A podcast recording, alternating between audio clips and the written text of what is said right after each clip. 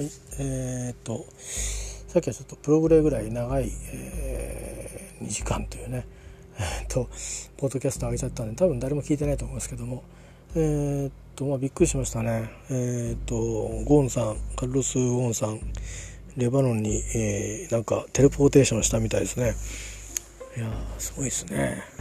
あるんですねこういうことは。えー、担当弁護士の方がよくテレビに出てくる方です。テレビってニュースに出てくる方ですよね。なんかいろんな裁判で、えー、パスポート渡してないとおっしゃってましたけど渡してないけど今あるのかなっていう疑問がちょっと起きましたけどね、えー、あの方に対する疑問はそれとなんか弁護士ってその後の行動を監視する責任はきっとないんでしょうね。だから割となんか人事っぽかったですよね。寝耳に水って言ってましたけど寝てたのかっていう感じで、ね、お前だから監視する責任がないんだなと思って私に言われてもみたいな感じだったんですよね。それちょっと分かんないんでねあのそういう放送界のなんか常識が、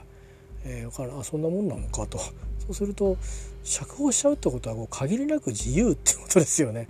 だけどえっ、とまあレバノンレバノン？レバノンか。レバノンに、えー、行ったああのゴーンさんは、うん、ちっともあのもう公平じゃないと、うん、それからもう扱いが、えー、もうあのいろんないろんな法律に違反してると。基本的人権が尊重されてないと。いうことを言っていて。えー、ましたね。どどこの法律国際法に照らしてとか言ってましたからまるでなんかあの日本のの軍隊が、えー、戦争中にあの捕虜をあの捕虜としてちゃんと食事をちゃんと与えてとかってことをしないで、えー、飯も食わせないで橋を作らせたみたいななんかそういうのとよく似たような話になっちゃって、えー、ましたけど、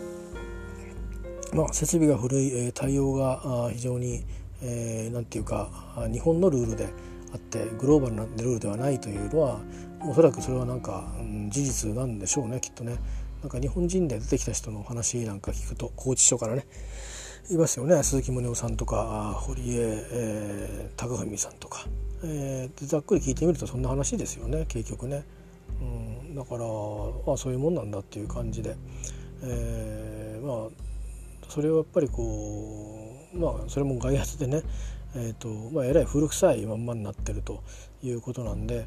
まあ、なんで古臭いまんまなのか理由はよく分かりませんけど、まあ、これはこれでまたまた何か話題になるかもしれないですね。でも何よりね一番こう首が悪いなと思うのは気が付いたらそこに入れるっていうことですよね。あの、えー、2つの意味で気味が悪くて、えーと、出入国管理があ破られてるということですね。それからあとはうん荷物のセキュリティも破られてるということですね。えー、ですから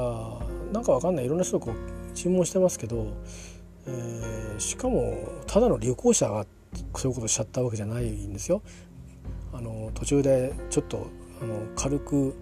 うんなんか出来心で地元のどっかの住民とトラブルになって、えー、ねとか警察に捕まったけど逃亡してそのままいなくなってなんかうまく逃げ起こせたとなんか船に潜り込んでとかっていう話ではなくて、まあの経済事件で今あのまあ裁判をこれからあやるのかな？あいうことでしょ？えー、そういうことで、まあ、捜査中の人が一時的に、まあ、こちから釈放されて、えー、で行動を制限するという条件付きで、まあ、釈放されていていう中での話ですから。まああのとにかく一刻も早く高校はもう勘弁してくれともう二度と来ないしいる場所もないし、えー、とにかく、あの少しでも快適なところに行きたいという、まあ、多分その一心だったと思うんですけど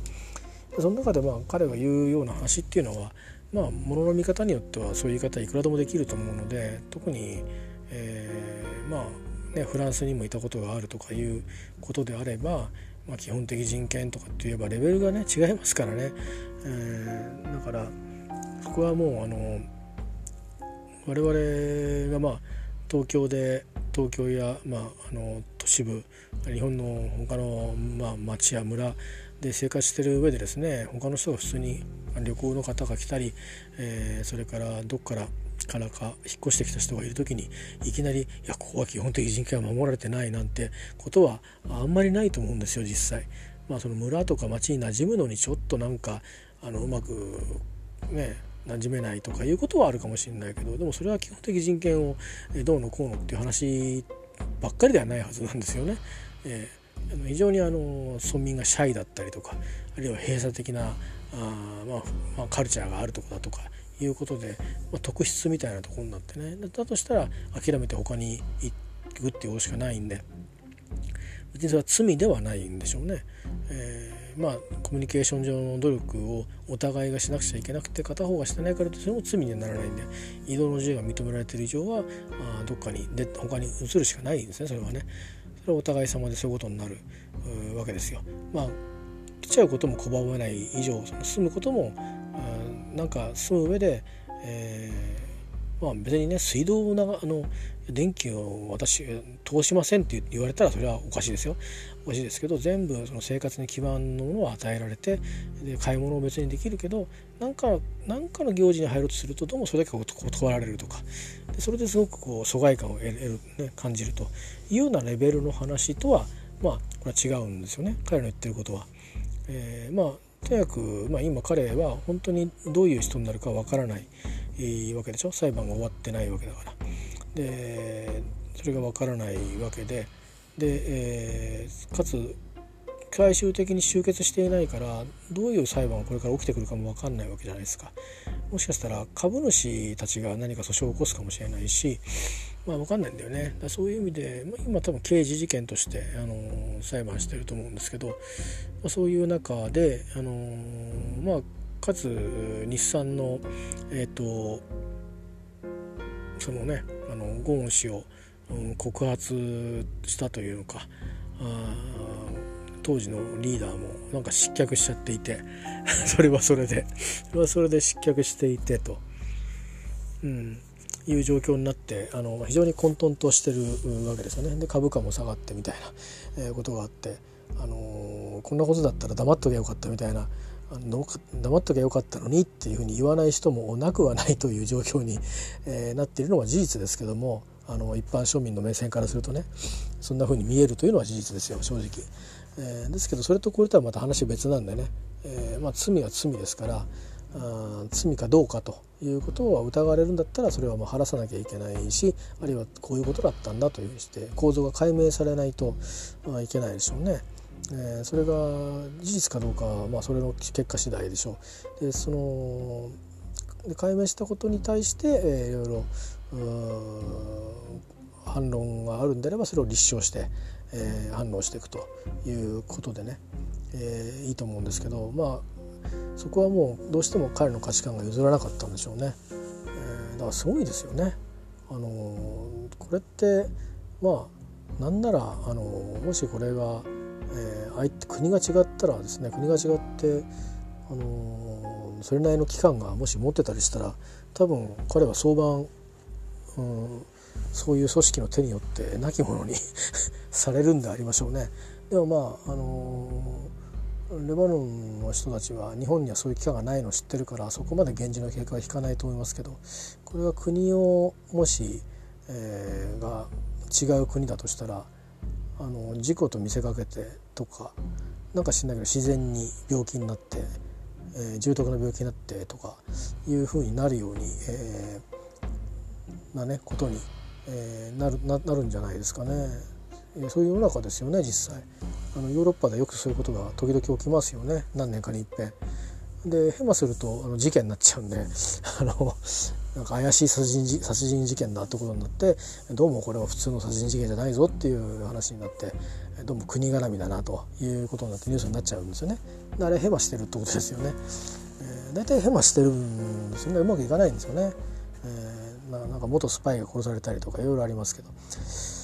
まあ、残念ながらそういうこともないので、まあ、彼からしてみると、まあそこまで逃げ切れば、あの、まあもうラッキー日本まで追ってこないっていうことですよね。これからまああれこれ、えっと、いろんな調整は入るでしょうけどまあ擁護する立場を取ってますし条約もないんであれば私引き渡す道理がないですからね。えー、私いやまあチェックをおろそかにしたのはそっちでしょっていう話でもともと国民じゃないですか国籍を持ってるわけだから。そしたら国民を保護しますよという正当な理由もなくあの飛び込んできてね助けを求めてきた人をそうそうやすやすと「あのはあそうですか」と言って「どうぞどうぞ」っていうふうに私はしませんってそれはもっともですもんねそっちの方がね。あのそれはいろんな調整してあのまあ作戦づくであってもそっちの方が道理が立ちますよね。だもうだから出しちゃったらダメなんですよ。あの出てっちゃいけないっていう風な制約っていうのはだからそういう意味でもしかしたらすごく前時代的ななんていうかあの変な話あの江戸所払いなんていうのと似ててでも所払いとか言っていなくなっちゃってるんだけど名前変えてあの、うんの須田町界隈に住んでますみたいなそういうのとあんまり変わんないかもしれないですね。あのやってること言ってることはね。ちゃんとこうなんかこう、うん、その発信機がちゃんとあってその発信機があの何日以上動かなくなったらチェックしピンポンしに行きますみたいな、まあ、それやるとまた基本的人権どうのこうっていうのはあるかもしれないけどまあ、うん、そういうちょっとねあのこれを機に逆言ったらそれ公にそういうことをやっていくってことになってそれがまた今度は海外の方でいやそれはおかしいんじゃないかとかいろいろこう始まるかもしれないし難しいとこがありますね。えー、日本にあの諜報機関があるんだとしたらまあ諜報員が何人もいたとしたら1人や2人が彼の担当になって、えー、まああのー、超法規的なところでですね、えー、動きをウォッチしておくと。で動きが出た時に警察に連携して、えー、それとなくなんか警警備をこうまあ監視をしてたという体でああの車は何だというような形でですね、えー、行くようなこととかあるいはあのその荷物をちょっと注意してほしいというようなことで、えー、少しよろしいでしょうかと言って、えー、止めるというようなね、えー、こといわゆる機械にあの入らないでっかいような荷物とかああるんですよね。でそういうのってまあたくさん荷物を運んでおくやつはもともとねその荷物積む時にいろんなこれは何であるみたいな証明書を書いたり、えー、ちゃんと検疫官がちゃんとあの税関のね人たちがちゃんとやるわけですけどもしかしたらプライベートジェットでえプライベートなものを運ぶ時っていうのはさすがにね、えー、プライバシーの問題で割とこうカットできるのかもしれないですね。でその穴を通した可能性はなくなきにしもあらずなのででももしそういう、ね、組織がちゃんとあれば警察に連携をしておけば、えー、と今回ですねちょっとすいませんがあ普段であればあれなんですが申し訳ございませんと特別警戒中でこういうあの重大犯罪の、えー、連絡が入ってございますので、えー、プライベート特にプライベートジェットでですねあのまあ、警戒するように言われておりますみたいな話で、えー、操作することはできたかもしれないですよね。裁判所からもちゃんと令状を取って、まあ、その辺があ、まあ、今後いろいろ課題になっていくんじゃないですかね。えー、あ日本って逃げれんだっていう、まあ、結構ねそういう意味ではもともと他にもいろいろありますよね。なんか、うん、受刑者が自殺しちゃったりとか特にしかも言葉が使えない海外のね、人がなんか小さい子を、まあ、性的暴行を加えてで捕まって、えー、なんか悪魔があの私に入ってきたみたいなこと言って全くあの気持ちはわかるけどあの理にかなわないようなことしか言ってない段階で、えー、自殺しちゃうとか あの、ね、警察署内で、まあ、そういうようなこともあるじゃないですか。えー、だからそういうことになってこうなんか被害者だけがこう、うん、やるせない気持ちになって一生生きていくというようなこともあって、まあ、今回の場合経済事件ではありますけど、まあ、そうは言ってもそこの企業のね少なくともトップだった人ですからしかもそのある時ある時期は日本の経済のですねある種そのまあそれによって非常に、えー、一生棒に振った人もたくさんいるという他方ですね。いるわけですからそういった意味でもやっぱりその事件に関心を持った人も多いでしょうし、まあ、ある意味そのフェニックスのようにですね、えー、象徴というか改革の象徴みたいな感じで、えー、とらわれてたようなね理想のリーダーみたいな感じが、えー、一世風靡したような時もあったのでなおのことねやっぱりこう、あのー、一体何をしてたのかということはねえー、そのなんかやることやったらあと何したっていいんだみたいなあところは日本じゃ通用しないっすよっていうところをちゃんと裁くべきだったですね。海外では当たり前なのかもしれないですけどね。なんかそういうあのそこまで偉くなったら何やったっていいんだみたいなあの、うん、名目さえ立てばあのね自分の結婚式のお金をルールに出させたりあのなんだかあれも全部あれなんですかね。本当に。ちょっとあの感覚わかんないんですけどね。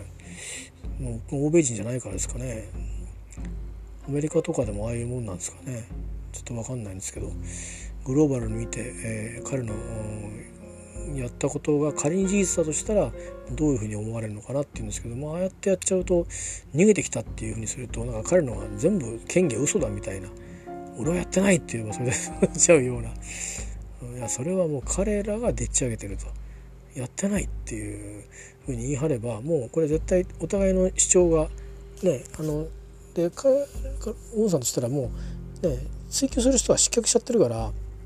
もうあの警察だけしかこう相手がまずいなくなっちゃってるわけでしょですからねまあまあいいタイミングだったのかもしれないですね。えー、でだしそういうふうにしたのももしかしてまあねいろいろ派閥があったようですから、うん、そういう権力闘争の末、えー、なんだお前もやってんじゃねえかこの野郎っていうことで、えー、まあ足を引っ張られたのかもしれないしその辺も分かんないんですよね。うん、あっちはあっちで分かんないしそのうちこっちはいなくなっちゃうしっていうんでなかなかあすごいですな、えー、驚きましたけどね、えー、大晦日にこんなニュースが入ってくるとは思いませんでしたけど、えーえー、まあでもなまあ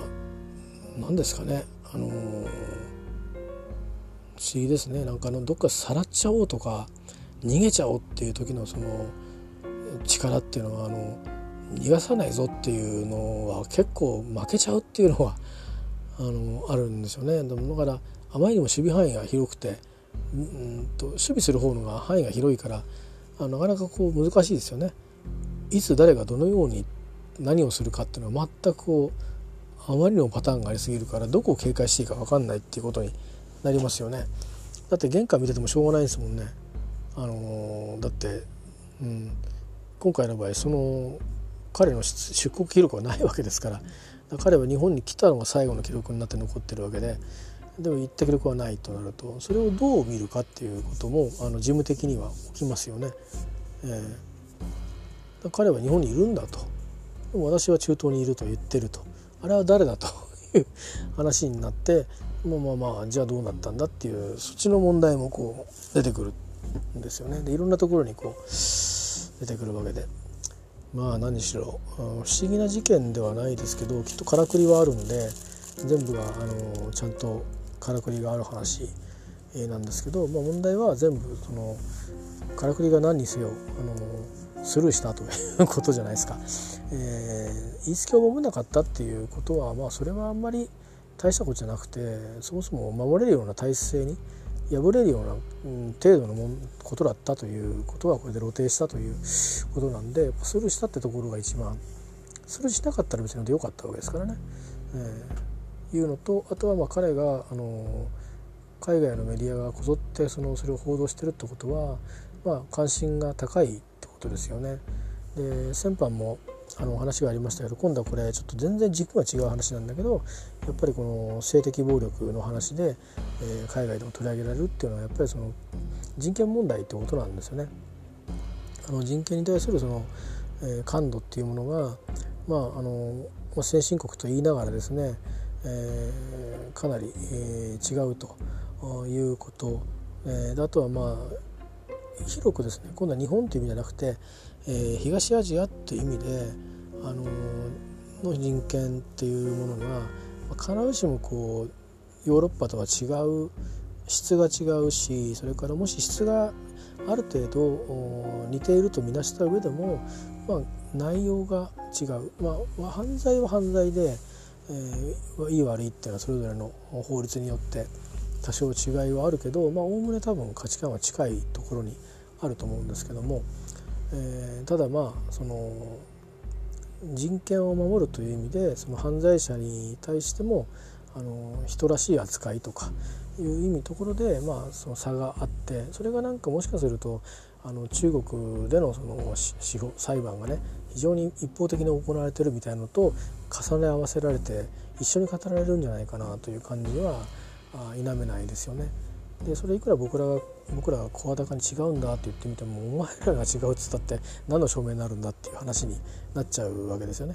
言えば言うほど信用されなくなるということだと思いますよ。えー、それはだからまあ中国は今ウイグルの話なんかもあるから非常にその東アジアアジアの人たちのやることっていうに対してあのちょっとこ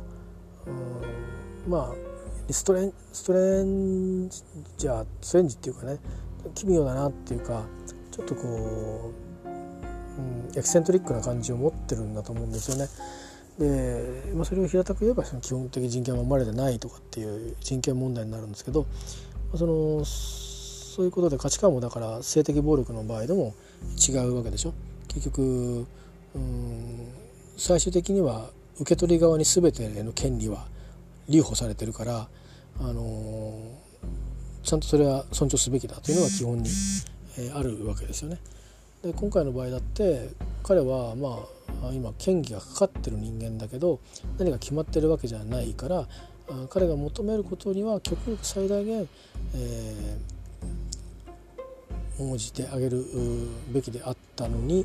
あまあ彼がしたことはあの非常に、えーと日本国民はびっくりしてるかもしれないけど彼とすれば命からが逃げたんであろうっていうふうに、えー、捉えられてしまう面はあるんですよね。我々が納得いかなくても日本人として納得いかなくても、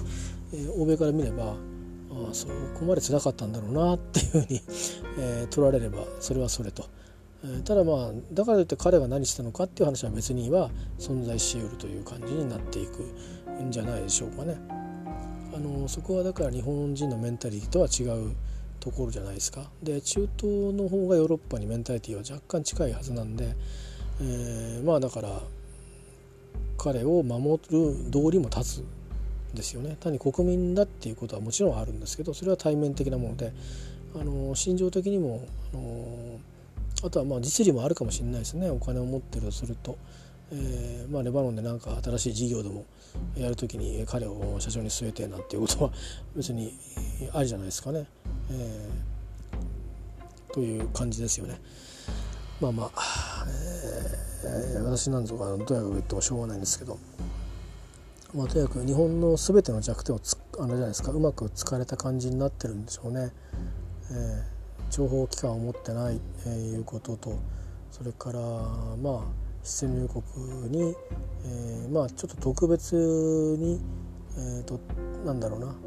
特別対応するようなもしパスがあるとするとそこを狙われている。それからまあ一定程度の制約でね、あのー、機械に通らないからって大きなもので、えー、ちょっとじゃあもっとビーって金属探知機かなんかで爆弾入ってないですかぐらいで終わらしちゃってるとか、えー、だってエクス線取った中にね人いるとか分かるもんね。ん？これは何ですかっていう人のようなものがありますけどこれは何かの剥製ですか？なんつってね。なんか確認させていただいてよろしいでしょうか？みたいな「あみんな」とかつってわーっと人集めて